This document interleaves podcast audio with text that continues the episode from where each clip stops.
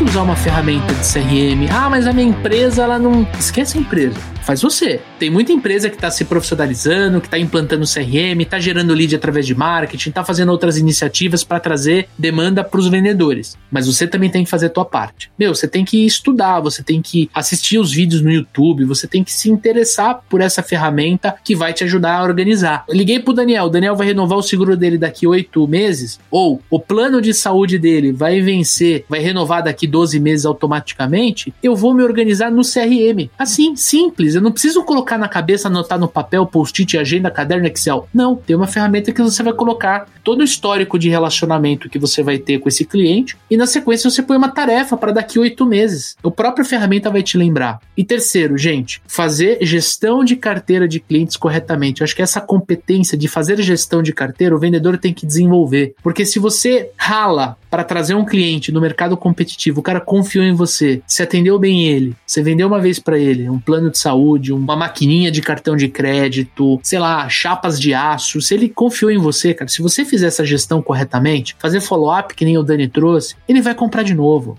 Se você souber fazer follow-up, se você fizer gestão de carteira, você vai pedir indicação para ele. Uma venda, ela não pode ser atributo da sorte. A venda, ela acontece porque você trabalhou por ela. Cara, cultive os seus clientes. E faça pequenas ações. Não precisa ligar todo dia para pessoas. Não, para que esse Leandro, esse chato, pelo amor de Deus. Não, não é isso. Mas esteja presente. Olá, super vendedores, tudo bem? Estamos começando mais um episódio do Papo de Vendedor. O meu, o seu, o nosso podcast de vendas. Um podcast feito de vendedores para vendedores. Você já me conhece, eu sou o Leandro Munhoz e aqui comigo está ele, Daniel Mestre. E aí, pessoal, como é que tá essa força? Dani, hoje vamos falar sobre mercado de alta concorrência. Como é que o nosso amigo ouvinte, a nossa amiga ouvinte, pode se destacar em um mercado competitivo, um mercado saturado. E pensando nisso, nós trouxemos uma amiga que já esteve com a gente aqui na segunda temporada. Natasha, seja muito bem-vinda novamente ao Papo de Vendedor. Obrigada, Leandro, Daniel, obrigada de novo pelo convite. Muito, muito, muito bom falar com vocês. E sobre sobre um assunto que eu amo, que é o mercado de saúde e tudo que envolve competição. Exatamente. E para quem não te conhece, se apresente rapidamente, por favor. Quem é a Natasha na fila do pão? Legal. Bom, eu sou a Natasha Skipka, eu sou dona da Brand Saúde. A Brand Saúde é uma corretora de seguros 100% especializada em saúde. Eu tô há 25 anos nesse mercado, era uma menininha quando tudo começou. E a Brand completou 10 anos. Eu sou jornalista de formação, é, nunca exerci, é, sou completamente apaixonada pelo mercado de plano de saúde, o mercado de vendas. Sensacional. É isso aí. Seja muito bem-vinda. Tenho certeza que o nosso episódio vai ser enriquecedor. E olha só, quero reforçar que este conteúdo é trazido para você pelos Super Vendedores. Os Super Vendedores é uma consultoria de recrutamento, seleção e treinamento de força de vendas. Se você é o dono da empresa, diretor comercial, gerente, supervisor, líder e quer expandir ou treinar o seu time, escreva para mim, escreva para o Daniel Mestre no contato supervendedores.com.br. Será um prazer fazer uma reunião com você. Agora, se você é vendedor, vendedora, quer crescer na sua carreira, quer fazer um treinamento que une técnica e comportamento, acesse o link que está aqui na descrição deste episódio para você conhecer o nosso treinamento de vendas e vem treinar vendas comigo e com Daniel Mestre. Tamo junto?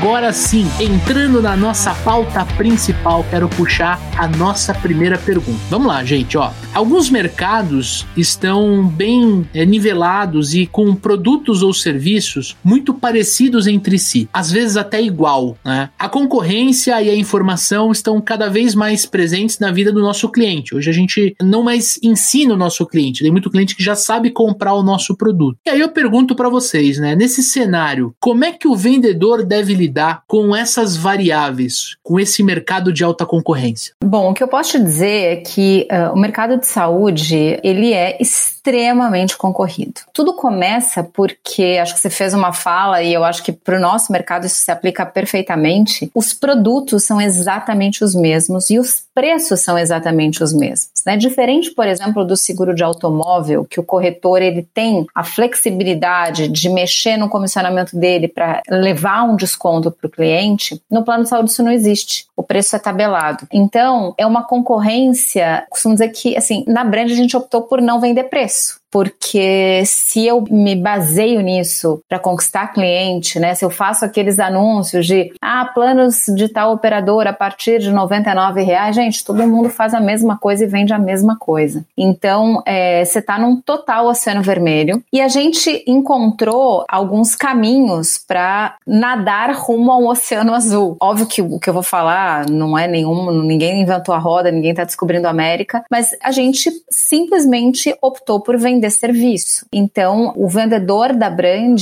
estava num bate-papo agora com uma turma nova que está chegando, assim, acho que a gente trabalha muito forte com os conceitos é, básicos da venda, né? Então, é um atendimento ágil, eficiente, verdadeiro, transparente, né? Especialmente pelo produto que a gente é, representa, né? Eu estou mexendo com a saúde das pessoas, então a responsabilidade com a venda, assumir principalmente a burocracia do negócio, né? Para a gente é muito simples fazer um processo de reembolso para o cliente é um quebra-cabeça que ele perde horas. Então, a gente optou por, uh, de fato, assumir o trabalho, né, esses entraves burocráticos para o cliente. E antes disso, né, assim, a gente se apresenta no mercado como uma solução, como uma prestação. Um, eu resolvo uma dor que não é o preço, vai muito além disso. Então, eu acho que foi essa estratégia que a gente encontrou para se sobressair. É isso aí. Como você mesmo disse, né, Natasha? Quando o preço é tabelado, é esquisito você mirar o seu marketing preço, né? Porque é igual de todo mundo. Não faz muito sentido você usar um, uma coisa que é justamente o que todo mundo tem igual para tentar fazer as pessoas comprarem de você. E assim, você falou do mercado de saúde, tem diversos mercados que estão mais ou menos no mesmo, no mesmo cenário, né? Se a gente for olhar é, mercado financeiro, é a mesma coisa, todos os bancos estão vendendo dinheiro a taxas muito parecidas, né? As contas todas é, tudo igual. A gente tem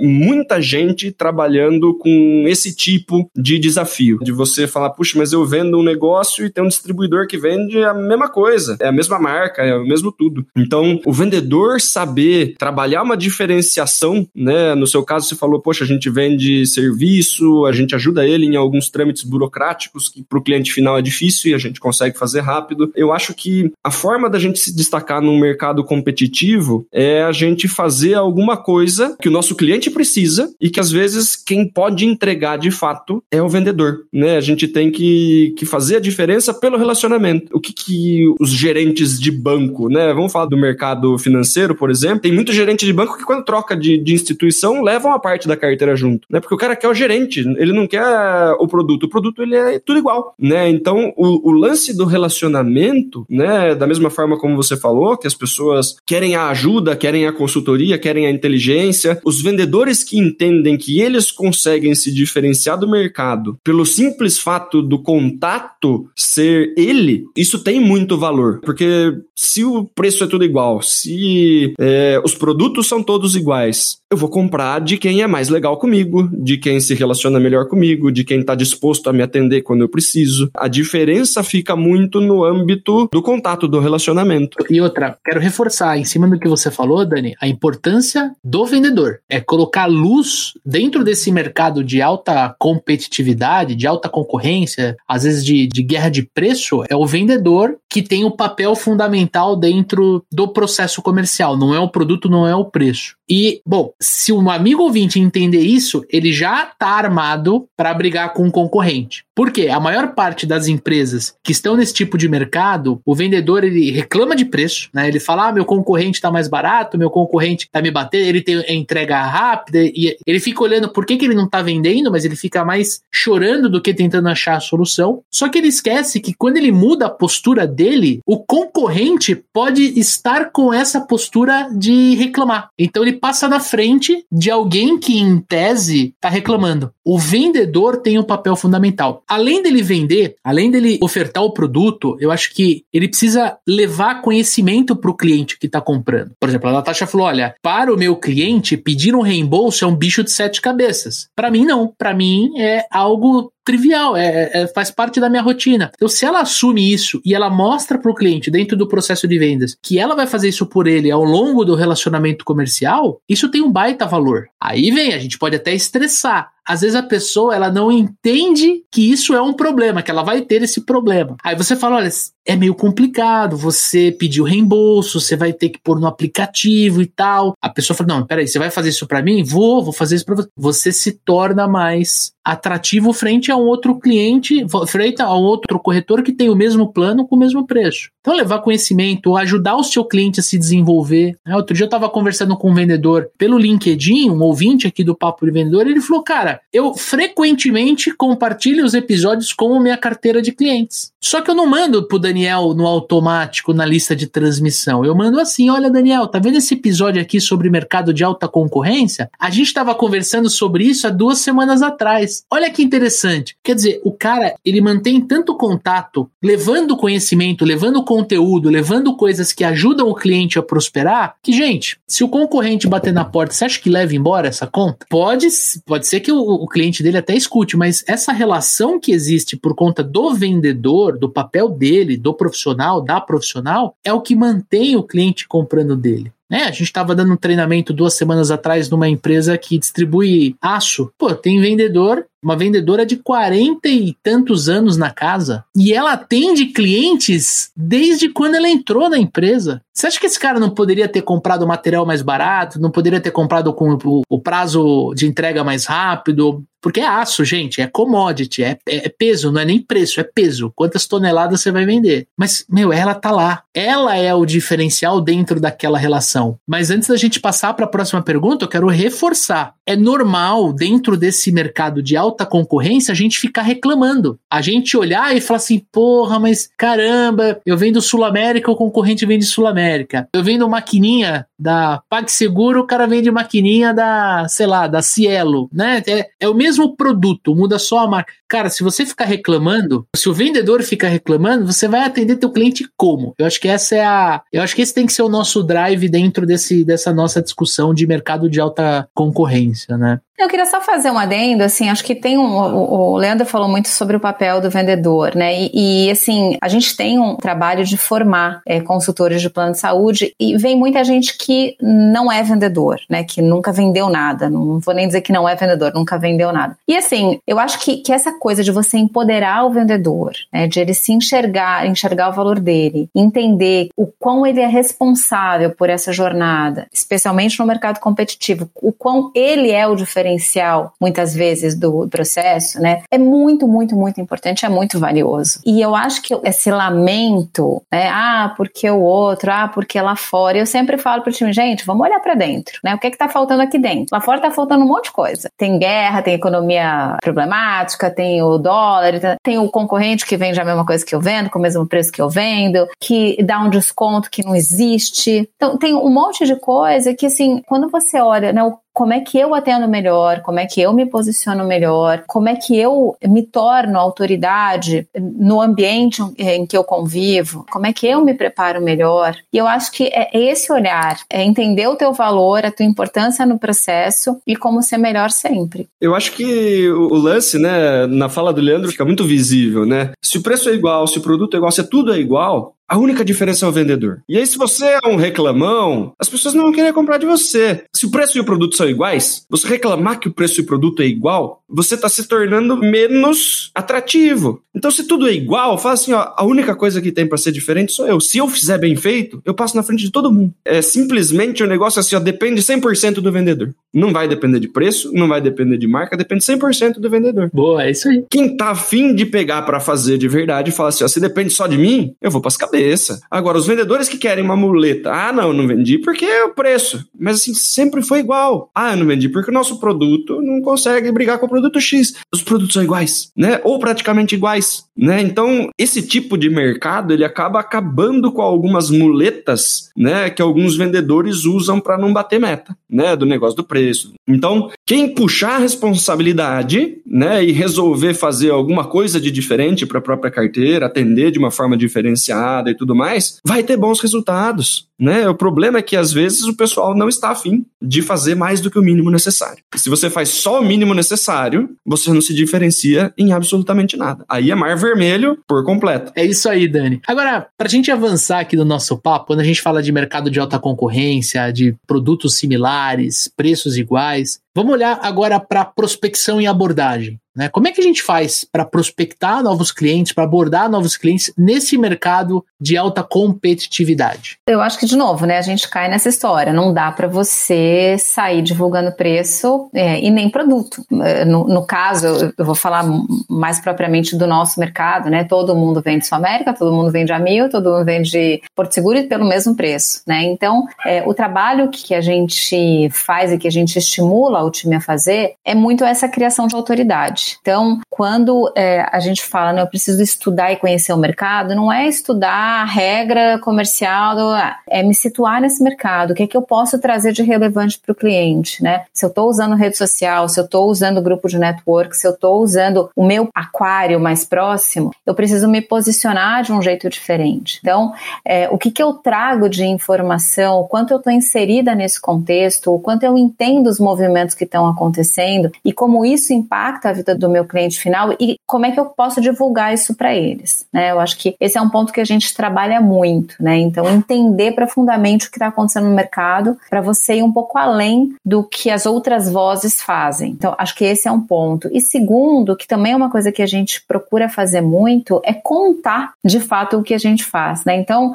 como o Leandro estava fazendo, às vezes eu estou conversando com um cliente e ele não sabe, mesmo que ele já tenha plano de saúde, às vezes ele tinha plano de saúde pela empresa que ele trabalhava e ele não lidava lidava com a burocracia. Quem fazia isso era o RH da empresa. Quando ele vira empresário e ele precisa contratar um plano, ele não tem noção dos perrengues que ele vai viver. E quando a gente conta, né, não é antecipar problema, não é, né, não é nesse sentido. É quando eu conto o que é que eu faço e por que que eu faço, eu também prendo a atenção desse cliente. E vender plano de saúde é uma relação de confiança. Né? As pessoas preferem comprar de quem elas conhecem e confiam, talvez como o gerente do banco. Né? Eu vou colocar o meu dinheiro em algum lugar ou com alguma pessoa que eu me sinta segura. Eu acho que eu vou deixar minha saúde também com alguém que me passe essa segurança. Então, por outro lado, por mais que eu seja bem referenciada por alguém, se eu não tenho conteúdo suficiente, se eu não consigo transmitir para o cliente o quanto eu vivo, o quanto eu respiro e conheço esse setor, eu também não consigo conquistá-lo. Então, eu acho que são muito esse mix de coisas, né? É, é você falar com propriedade, conhecer profundamente,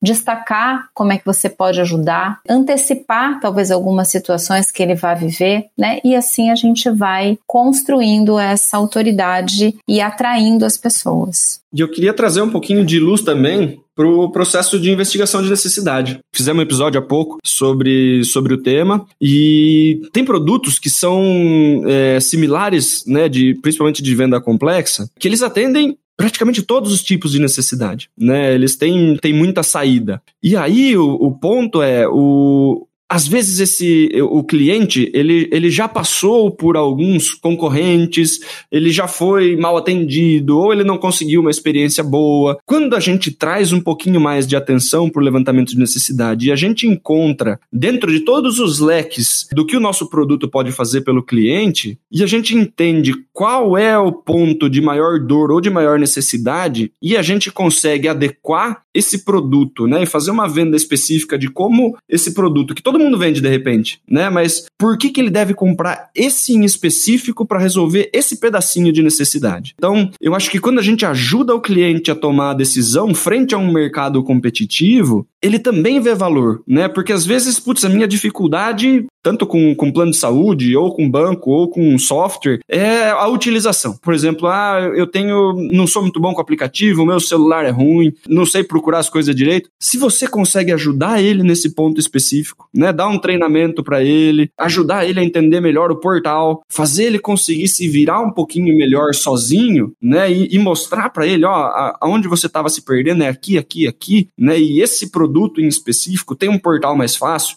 ou você consegue agendar de forma mais tranquila, ele fala assim: Poxa vida, né? Finalmente uma pessoa que está me vendendo em cima de um ponto que eu tenho de dificuldade, né? Porque Todos são iguais. E aí o pessoal só fala da, da rede credenciada, só fala de taxa, só fala de um monte de coisa. Para mim, tanto faz a taxa, para mim, tanto faz a rede credenciada. Minha dificuldade é agendar, minha dificuldade é conseguir entrar no portal e ver as minhas coisas lá dentro. A minha dificuldade é mexer no sistema. Né? Se o vendedor ele consegue dar o suporte nesse detalhinho, já faz a diferença né? Porque muitas vezes, na hora de. Como os produtos são todos iguais e o levantamento de necessidade é, é feito meio que de qualquer jeito, porque a gente tem sempre a mesma coisa para oferecer, a gente dá pouca atenção às, às necessidades específicas do cliente. Né? E se a gente consegue se sobressair justamente nesse ponto, o ponto de vista do cliente é assim: poxa, esse cara fez alguma coisa por mim que o resto não fez. Né? Não é mais igual não é mais tudo a mesma coisa, porque aqui eu tenho um suporte que da outra, nas outras experiências que eu tive, eu sofria justamente aqui, né, por estar sozinho. Então, de novo, o papel do vendedor é, atuando mas por saber aonde em específico esse cliente precisa de ajuda. Porque muitas vezes os produtos eles resolvem muitas dores. Se for pensar mesmo no, no, em questão de, de software e tal, nossa, tem um monte de sistemas que fazem um monte de coisa. E às vezes ele precisa de determinado módulo ali que vai resolver uma dor de determinado setor. Né? Se a gente consegue mostrar para ele que ó, a gente consegue fazer esse, esse pedacinho que você precisa, é uma coisa que a gente faz muito bem. Ajuda na tomada de decisão. É tudo tudo igual, mas aqui tem esse pedacinho aqui que o cara fez questão de me mostrar, me ensinar, e ele vai pegar na minha mão e vai me ajudar nesse ponto se for necessário. Isso facilita demais, o cliente ele se sente atendido. O problema de vendedor de commodity ou de vendedor que está nesse, nesse mercado vermelho é acreditar que não existe diferenciação e que por não existir diferenciação, eu não preciso perguntar porque é tudo igual. E daí eu pulo o levantamento de necessidade. E aí fica difícil. É, aí fica difícil eu fazer qualquer coisa. Não, e outra, ele presume que o cliente dele sabe tanto quanto ele, né? É, ou que a necessidade do cliente dele é igual a de todos os outros. Exato, exato.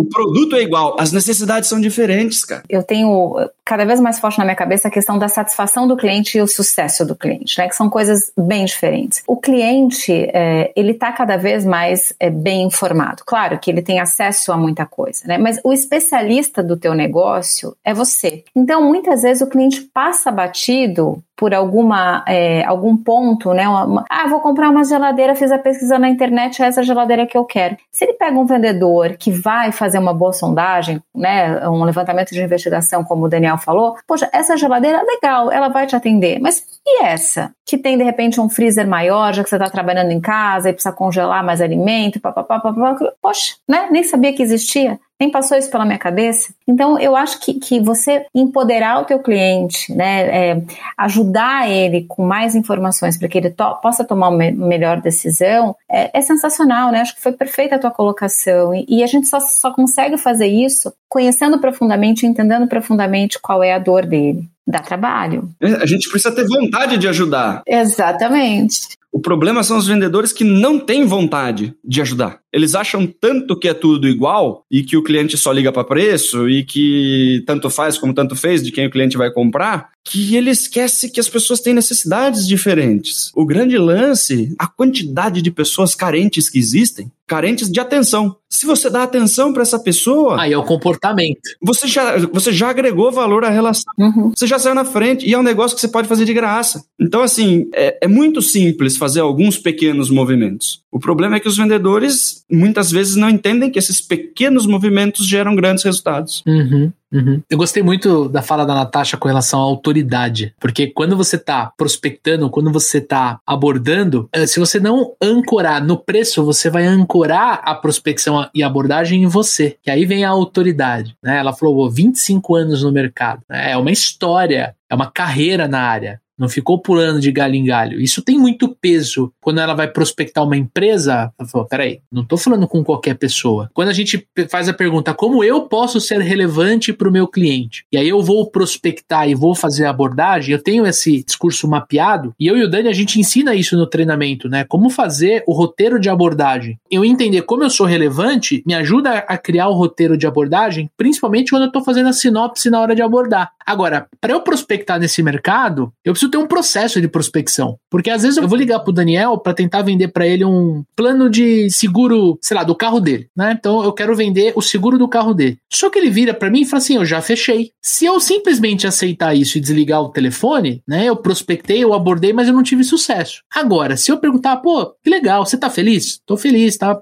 Qual a seguradora? A seguradora é X. Pô, bacana. Quando vence o seu seguro? Se eu entendo quando vence o seguro e eu coloco isso dentro do meu processo de prospecção, daqui seis meses, oito meses, dois meses, um ano, eu ligo pro Daniel de novo. Só que eu não vou ligar pro Daniel faltando cinco dias pro seguro dele é, é, vencer. Eu vou ligar faltando um mês. E eu vou abordar ele e falar assim: lembra que a gente conversou há oito meses atrás? Você tem um seguro X e você está satisfeito? Você me permite fazer um orçamento tanto nessa seguradora quanto em outras três que a gente tem um preço competitivo? Quer dizer, se eu tenho essa forma de prospectar, esse processo e essa forma de abordar de forma mais amistosa, eu não estou olhando só para o preço, porque a gente sabe que o preço é igual, eu trago o cliente através desse relacionamento, através de ser interessante sem ser interesseiro, eu trago ele para o meu lado. E aí sim eu posso ganhar do meu concorrente. Às vezes o concorrente está há 3, 4, 5 anos vendendo para ele, isso é muito comum em seguro de carro, né? Eu adorava o meu corretor, na época que eu precisava de seguro de, seguro de carro, eu adorava meu corretor corretor, porque quando eu tinha problema ele, ele me ajudava. Mas eu detestava o fato dele me ligar faltando quatro, três dias para renovar a pólice. Ele não me dava brecha.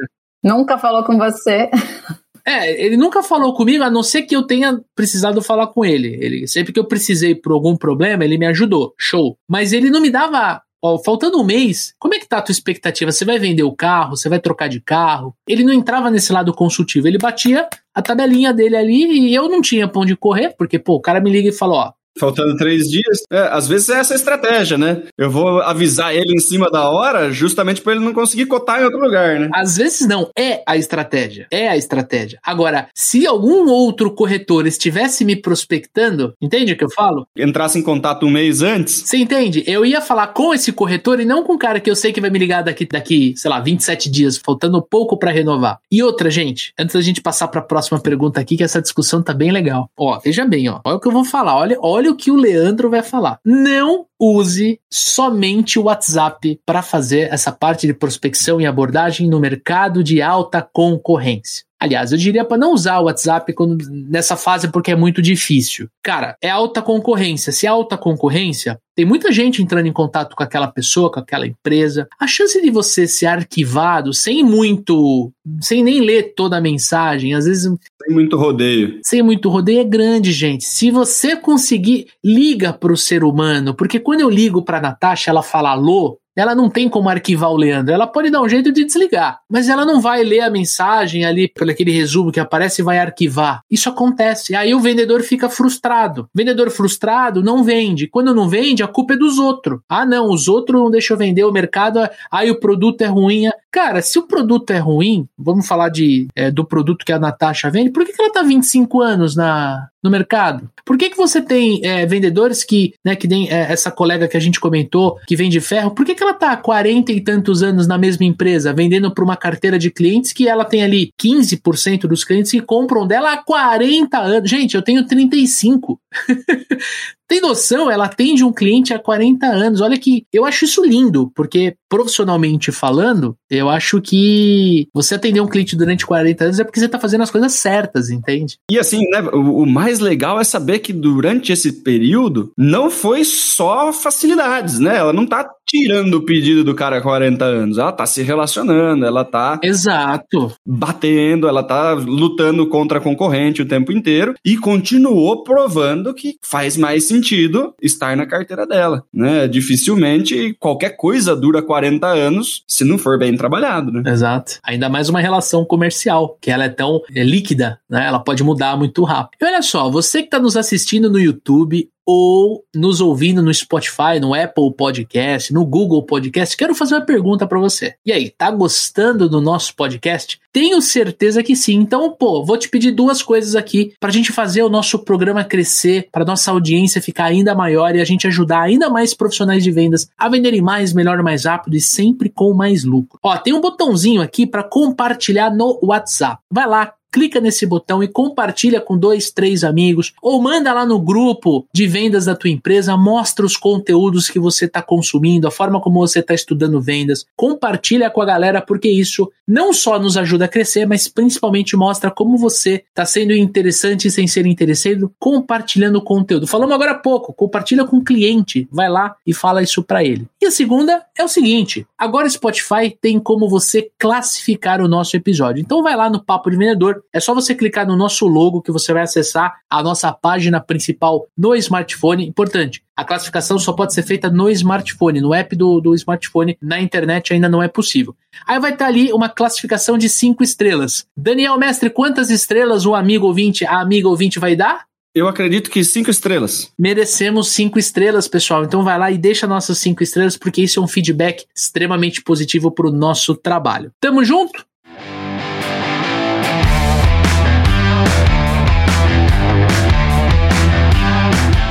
Agora sim, terceira pergunta da nossa pauta aqui, eu quero explorar porque isso aqui é interessante. Na visão de vocês, né, quais são as competências que o vendedor deve focar, ele deve se desenvolver para ele conseguir melhores resultados nesses mercados de alta competitividade? Primeira coisa, eu acho que nem é uma competência que ele precisa desenvolver, mas enfim, eu acho que estudar profundamente o mercado talvez seja a, a parte mais relevante. É, estudar a concorrência, né? Como é que o, o, concorrente se posiciona. Eu vou dizer uma coisa, eu olho muito mais para outros mercados do que para o meu, né? Quando eu faço benchmark, eu acho que tem muito mais riqueza, né? O, o mercado de plano de saúde é um mercado de poucos novos entrantes, então é um mercado de pouca inovação. Então, eu olho muito para fora. Eu acho que eu falo muito com com o Daniel sobre isso, né? Acho que essa questão da resiliência, né? É, não sei nem também se isso pode ser chamado de competência. É uma soft skill. É desenvolvível. É desenvolvível. Eu acho que isso é, é fundamental, né? Num mercado de alta competitividade. Eu sempre falo para o meu vendedor, quando um cliente chega até a gente, dificilmente ele está falando só com a gente. Normalmente ele está falando com outros, porque ele não sabe que os preços são tabelados, né? Então é, é uma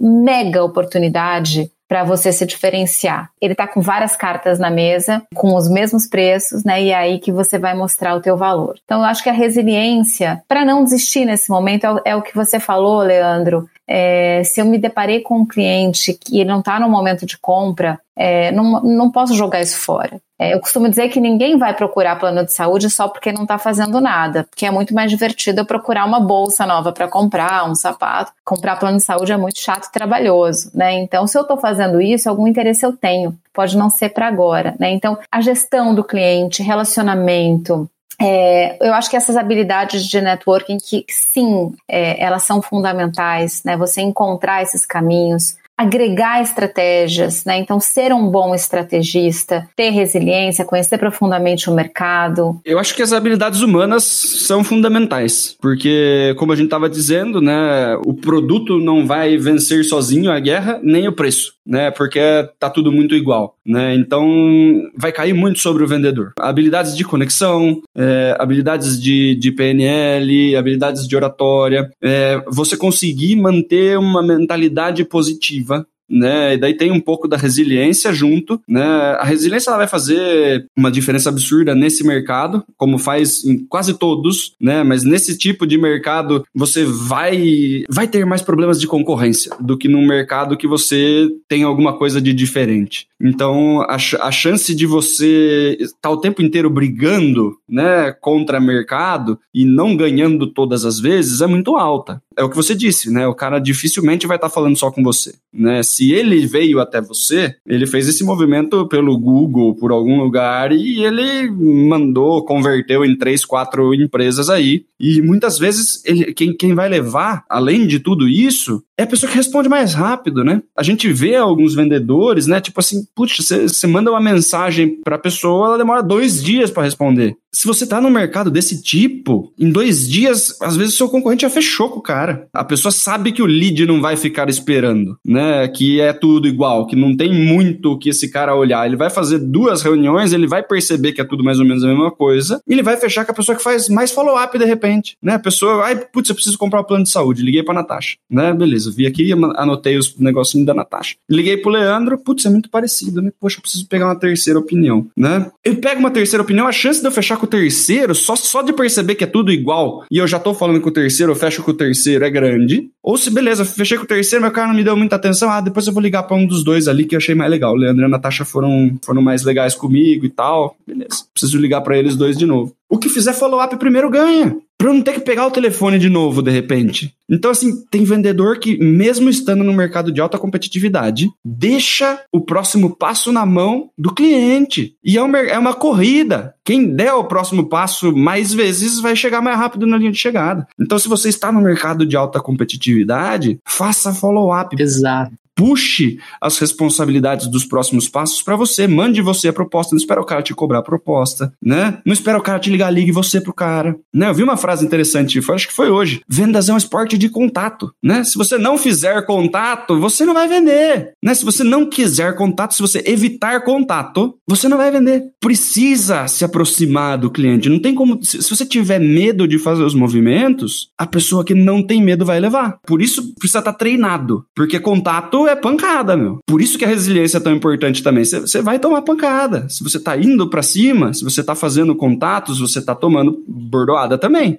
Eu acho que, de novo, né? Voltando lá pro início do episódio, a responsabilidade está com o vendedor. O mercado se equivaleu, vamos dizer. Vai ganhar os melhores vendedores, os vendedores mais rápidos, os vendedores mais prestativos, o vendedor que, que comunica melhor, o vendedor que investiga melhor. A guerra ficou no âmbito individual, praticamente. Pessoal, né? É, ficou individual. Eu acho que essa questão da, da autorresponsabilidade é, também ela é fundamental, né? O, o, vendedor entender de novo, a gente falou um pouquinho sobre isso já, é, a importância dele no processo, né? O quanto ele é relevante na tomada de decisão do cliente. E isso que você falou também, né? Ele entender que se ele não fizer os movimentos, é, ele ficar só na. Passivo, é. Uhum. Na defesa, né? Ou, ou só esperando é, a bola chegar, não vai rolar né? Então, essa proatividade, essa iniciativa, sem afobação, obviamente, né? Uma coisa que você falou e que eu repito uhum. sempre, que é combina os próximos passos, né? O vendedor muitas vezes fica angustiado, ah, será que já é hora de ligar? Será que não é? E nessa de ficar é, elocubrando, ele já perdeu o negócio. Então, é você realmente assumir é, o teu papel, tua importância no, no processo e fazer acontecer, né? Sem medo de tomar uma falta, faz parte.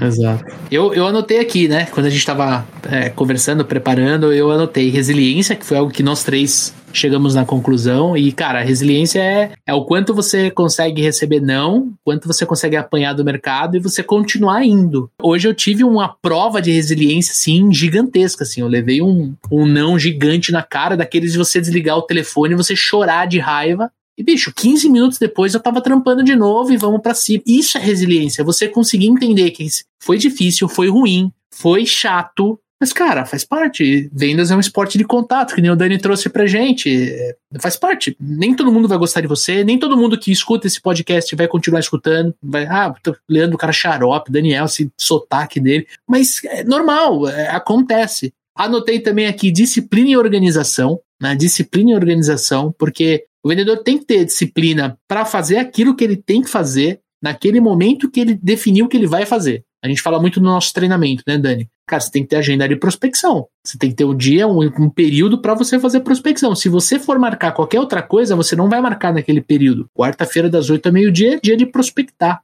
E se você pular esse dia e acabar pulando de novo, você ficou 15 dias sem fazer, isso vai impactar no seu resultado. É. Vai impactar negativamente. E organização, tem que usar uma ferramenta de CRM. Ah, mas a minha empresa, ela não. Esquece a empresa faz você. Tem muita empresa que está se profissionalizando, que está tá implantando CRM, está gerando lead através de marketing, está fazendo outras iniciativas para trazer demanda para os vendedores. Mas você também tem que fazer a tua parte. Você também tem que usar o CRM, você tem que, pô, quantas vezes eu não atendo o vendedor que quer tirar uma dúvida a gente usa muito o RD CRM, né, Dani? O cara manda uma dúvida que é tão básica que a dúvida que ele, ele perguntou ali no Instagram, ele tá no passo a passo que a própria ferramenta faz você passar. Pô, o cara, ele, ele nem cumpriu as sete etapas, ele Sabe? É, meu, você tem que estudar, você tem que assistir os vídeos no YouTube, você tem que se interessar por essa ferramenta que vai te ajudar a organizar. Pô, se eu liguei pro Daniel, o Daniel vai renovar o seguro dele daqui oito meses, ou o plano de saúde dele vai vencer é, daqui, vai renovar daqui 12 meses automaticamente, eu vou me organizar no CRM. Assim, simples. Eu não preciso colocar na cabeça, anotar no papel, post-it, agenda, caderno, Excel. Não. Tem uma ferramenta que você vai colocar todo o histórico de relacionamento que você vai ter com esse cliente e na sequência você põe uma tarefa para daqui oito meses. A própria ferramenta vai te lembrar.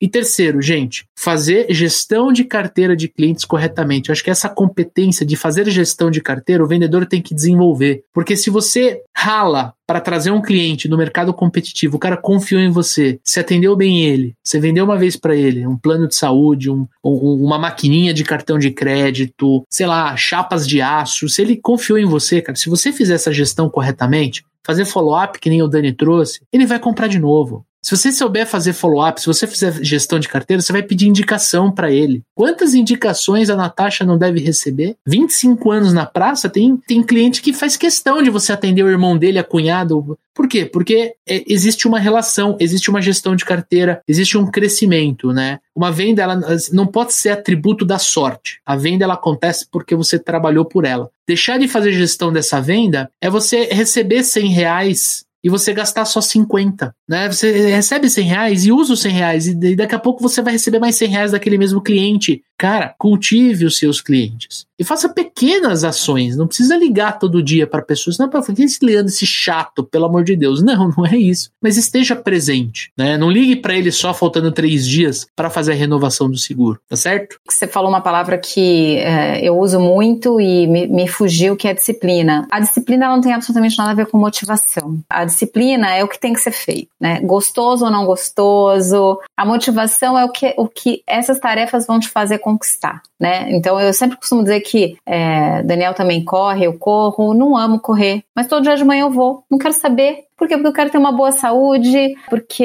eu quero estar disposta, porque no final das contas, né, o final é uma delícia. Eu não tenho motivação no frio de colocar um shorts e sair para correr, né? Mas é disciplina, é compromisso. E a gente tem uma péssima mania de procrastinar aquilo que a gente não gosta de fazer. E a prospecção que você também falou brilhantemente, é uma parte do processo fundamental, né? O que o Daniel falou, se você pula uma semana, pula outra semana, pula outra semana, no final você não tem o que colher. E a gente tem o péssimo hábito, e eu acho que muitos vendedores, de procrastinar a prospecção. Então, é, é, botar a disciplina na frente de tudo isso. É um compromisso. Então, quarta-feira é o dia, então quarta-feira eu vou fazer, faça chuva, faça sol, tô afim, não tô afim, eu preciso fazer isso. Então, é, eu só queria reforçar porque eu acho que é, é uma parte fundamental, né? É o início de tudo. E, de novo, não tem a ver com estou motivado para prospectar. Eu preciso fazer. Ninguém está motivado para prospectar, ninguém quer prospectar. A gente quer fechar negócio. Quer receber a comissão.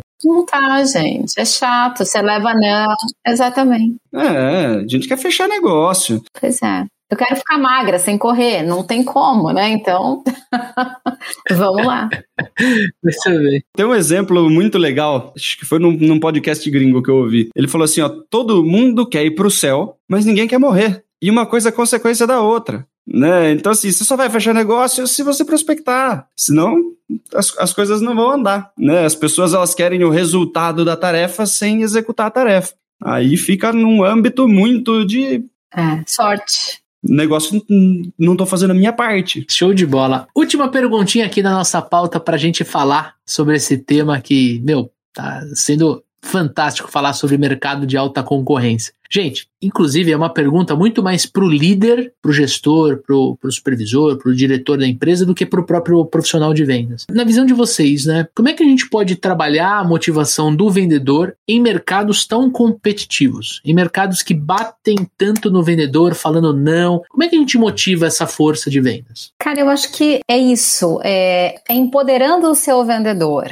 é o tempo todo valorizando o papel dele no processo. É claro que o líder tem que ter essa consciência e eu acho que, primeiro, né, ensinar como é que faz, né? Então, ah, legal, eu quero me diferenciar pelo meu serviço, eu quero ajudar o cliente. É, você sabe que é muito curioso que a gente começou a perceber que o cliente é, da brand, ele não é da brand, ele é do vendedor. Porque o vendedor realmente assume essa linha de frente. Ele tem, obviamente, todo o nosso, o nosso respaldo, né? A nossa experiência, nosso conhecimento, o nosso back-office, mas é ele quem está na linha de frente. Né? Então, a gente ensina ele a fazer, a gente dá total segurança para que ele faça corretamente, porque a gente conhece profundamente os caminhos, e a gente o tempo todo mostra para ele a importância do que ele faz. Né? Eu acho que, é, não sei se cabe falar isso, mas eu acho que é, o vendedor ainda tem muita gente, né? muitos vendedores ainda tem esse complexo de ser vendedor e ainda enfrenta a chacota de um monte de gente da família, nossa, não deu certo em nada, foi ser vendedor de plano de saúde. Então, o meu papel é o tempo todo valorizar o trabalho que a gente faz.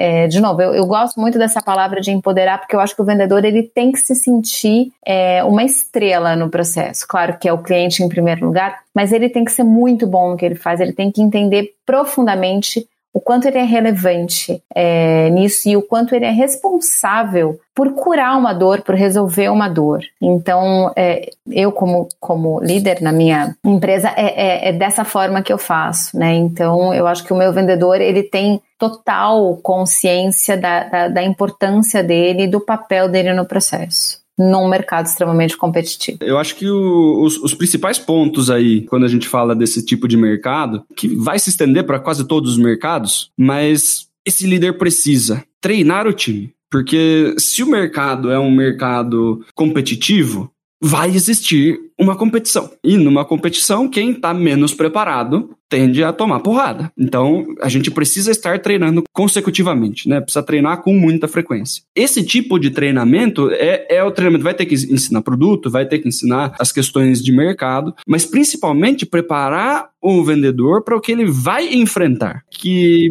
não é, é falar para ele, ó, oh, vai lá, faz é, dá para vender e tal, essa, essa motivação é, simples e barata. Você tem que, que mostrar para ele aonde está o que vai gerar resultado. Treinar ele para que ele faça o negócio, né? Da mesma forma como a Natasha falou, o vendedor precisa fazer o papel. A gente está falando aqui o episódio inteiro de que praticamente virou uma questão individual. Você vai ter dentro da, da mesma equipe de um mercado super competitivo pessoas que estão vendendo quase nada e estão apanhando violentamente do mercado, e vai ter uma pessoa que está vendendo por duas, três, quatro pessoas, porque entendeu que é o vendedor o ponto. A gente conversou sobre as competências, a gente conversou sobre o, o, que o vendedor precisa fazer. Treina o seu time para que ele entenda que o ponto é esse, né? Porque ele vai para a rua, ele vai ouvir que é preço o problema. Se ele voltar para dentro da empresa e as pessoas não avisam ele que não é preço o problema,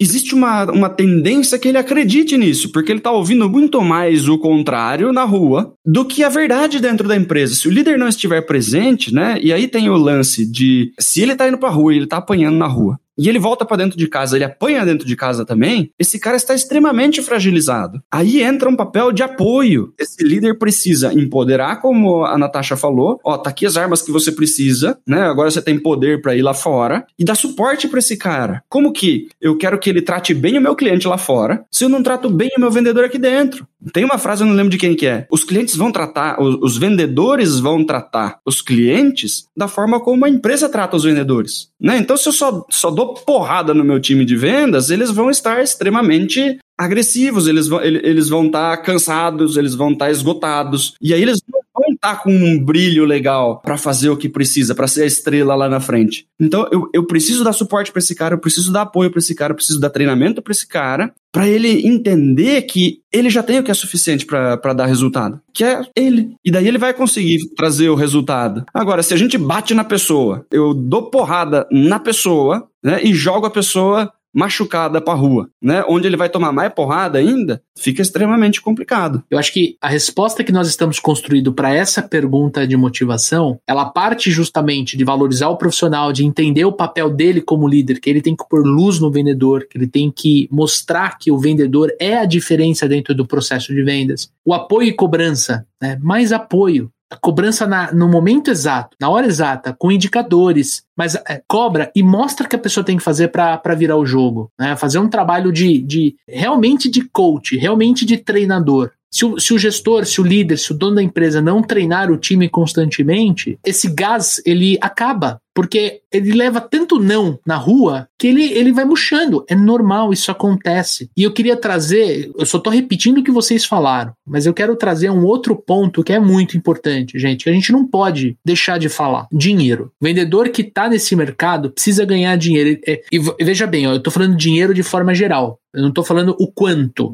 porque cada mercado paga de uma forma. Mas eu digo assim: não adianta o dono da empresa, o gestor, o líder, querer equipe forte se não tem uma remuneração muito bem construída, um fixo, uma comissão, um bônus. Se, não, se o vendedor não olha e fala assim, porra, eu, eu levo não, mas quando eu, eu levo um sim, eu arrebento a gente vive num país capitalista e a gente precisa de dinheiro para fazer as nossas coisas, para pagar a escola do filho, para comprar comida, para viajar, para curtir, enfim. Então, quando a gente tem a remuneração bem construída, pô, e de novo, eu e o Dani, a gente trabalha com recrutamento e seleção aqui no Super Vendedores, a gente vê cada pérola, né, Dani? Que é o Batman pagando o, o valor do, da Santa Efigênia, né? Que é o Batman lá de Hollywood, mas pagando o valor de Santa Efigênia. Quer dizer, não existe isso. E você tem que desenvolver, você tem que trabalhar com aquilo que está dentro do seu, da sua capacidade. E por último, gente, você precisa vibrar as conquistas com a sua equipe. Tem que ter a porra de um sino na sala. Quando o cara vender, ele chega, ele balanga aquele sino e todo mundo grita e bate palma e vira uma zoeira. Tem que ter buzina. Tem que ter umas premiações do tipo assim, meu, quem bater a meta da semana almoça comigo, que é o dono da empresa, sei lá, o gestor na sexta-feira, na segunda-feira. Tem que ter alguma coisa que transcende um pouco o lado financeiro da coisa. Tem que ser, um, tem que ser uma coisa tipo um presente, uma coisa que, que a equipe ganhe. Né? A gente tem, na nossa equipe, a gente tem uma remuneração atrelada ao time. Por quê? Porque as pessoas têm que se ajudar. Então, eu acho que esses insights de como a gente trabalha a motivação dos vendedores nesses mercados competitivos, nessa resposta que a gente construiu aqui a seis mãos, vai ajudar o amigo ouvinte, amigo ouvinte a crescer, a se desenvolver, a montar um time de alta performance em vendas. Tamo junto? E existe uma matemática aí, né, Leandro? Porque, assim, muitas vezes, se o negócio não é escalonado, o que que acontece, né? É, vamos supor que o vendedor precisa fazer ali 10, 15 contatos para conseguir uma venda, né? Vamos supor, 20 cara precisa fazer 20 prospecções para conseguir fechar um negócio. E a meta do cara é, sei lá, 10. Poxa, ele precisa fazer quantos contatos? Então, assim, para ele fechar 15, olha a quantidade a mais de não que ele vai precisar tomar, né? Olha, olha, olha é, o esforço que ele vai precisar fazer para superar a meta, por exemplo. Se esse esforço ele não, ele não tem um, uma recompensa que vai escalando, muitas vezes ele fala assim, meu, vale a pena ir até aqui, né? Porque daqui para frente é tão suado e tão penoso que vale a pena eu ficar com o que eu tenho. A minha meta vem até aqui. Se eu fizer muito mais do que a meta, eu não ganho tão a mais assim, né? Então eu jogo esses clientes pro mês que vem e eu garanto que a meta do mês que vem já tá mais, mais perto. Ao contrário de que se você faz assim, ó, putz, se você faz até 10, você ganha X. Se você faz 15, você ganha X mais Y. Se você ganha 18, você ganha X mais Y mais Z. Ele fala assim, eu vou pra Z, que se no mês que vem eu não bater a meta, já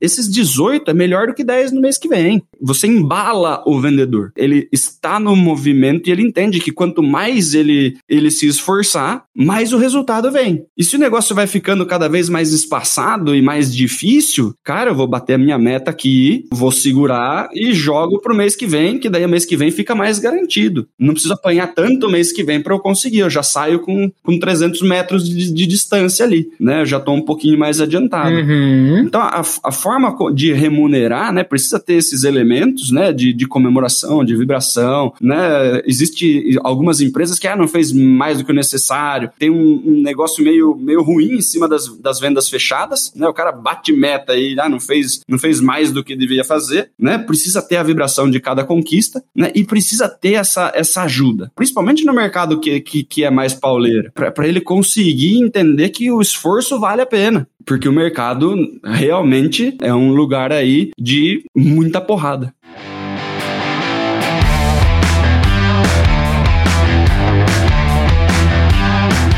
Sensacional, gente. Olha que programa delicioso. Né? muito conteúdo aqui para você que está nos assistindo ou nos ouvindo. Tenho certeza que você vai tirar muito proveito. Gente, antes da gente passar para as nossas considerações finais, quero reforçar que agora todo episódio do Papo de Vendedor, nós sorteamos um livro. Este sorteio ele é patrocinado pela Literary Books uma editora brasileira que tem vários títulos de livros relacionados à negociação, vendas e que vem realmente é, ajudando o mercado a se desenvolver, a crescer. Então, se você quer ganhar um livro, como é que faz, Daniel, para ganhar um livro? Conta para nós aqui. Você entra no nosso Instagram, supervendedores, procura ali na segunda-feira o post desse episódio, vai lá, faz um comentário do que você achou mais bacana, o que mais te ajudou Boa. nesse episódio e marca três amigos ali para você estar concorrendo. É isso aí. Aí, até o final da semana, na semana de lançamento desse episódio aqui, o Daniel vai entrar lá no Instagram e ele vai escolher o melhor comentário, né? E óbvio, né? Tem que ter as três marcações pra gente presentear. E o livro vai ser mandado direto lá pela Literary Books, pela nossa amiga Alessandra, direto pra sua casa. Tamo junto? Gente, considerações finais. Natasha, muito obrigado pela sua participação. Por favor, como é que o amigo ouvinte, amiga ouvinte, pode entrar em contato com você? Pode comprar plano de saúde com você, Natasha? Bom, primeiro queria agradecer, adoro falar com vocês. Também é, é sempre enriquecedor, acho que a gente sempre aprende é, um pouco mais. Bom, o meu Instagram é Natasha Skipka, Natasha com SH. Vai ter link aqui, vai ter link aqui no post. Isso, e o da Brand Saúde, é, onde a gente compartilha muita informação sobre o mercado, é, sobre venda, sobre empreendedorismo, né? Então também é um, um canal super bacana para a gente se conectar. Só queria dizer que cada vez mais eu sou apaixonada pelo vendedor, por essa profissão, né, que é, deixou de ser um negócio de empurra e passou a ser pura estratégia, né, pura paixão. Então, assim, se você está nesse lugar, se valoriza, estuda, aprende, se dedica, venda. É, eu, eu, costumo repetir uma frase de uma pessoa que eu amo muito, que é a Dani Junco, que é, é uma grande vendedora, uma grande empreendedora, que ela diz que só existe duas atividades numa empresa: ou você vende ou você ajuda a vender. Então não, cara, empresa sem venda não existe. Então, viva os vendedores e seja cada vez melhor. Num mercado concorrido mais gostoso ainda. Isso aí. Daniel Mestre. É isso aí. E aí, galera, como sempre, pedindo para vocês aí feedback,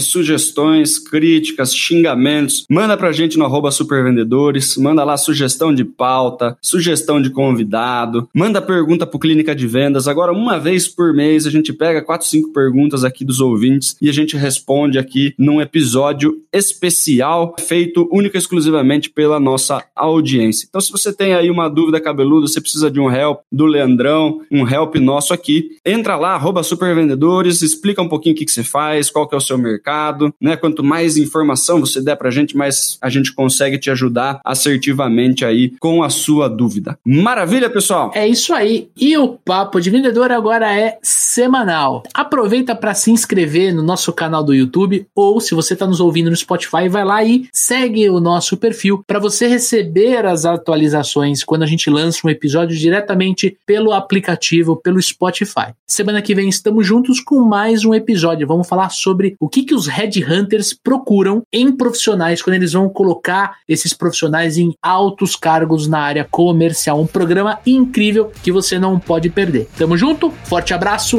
boas vendas e sucesso!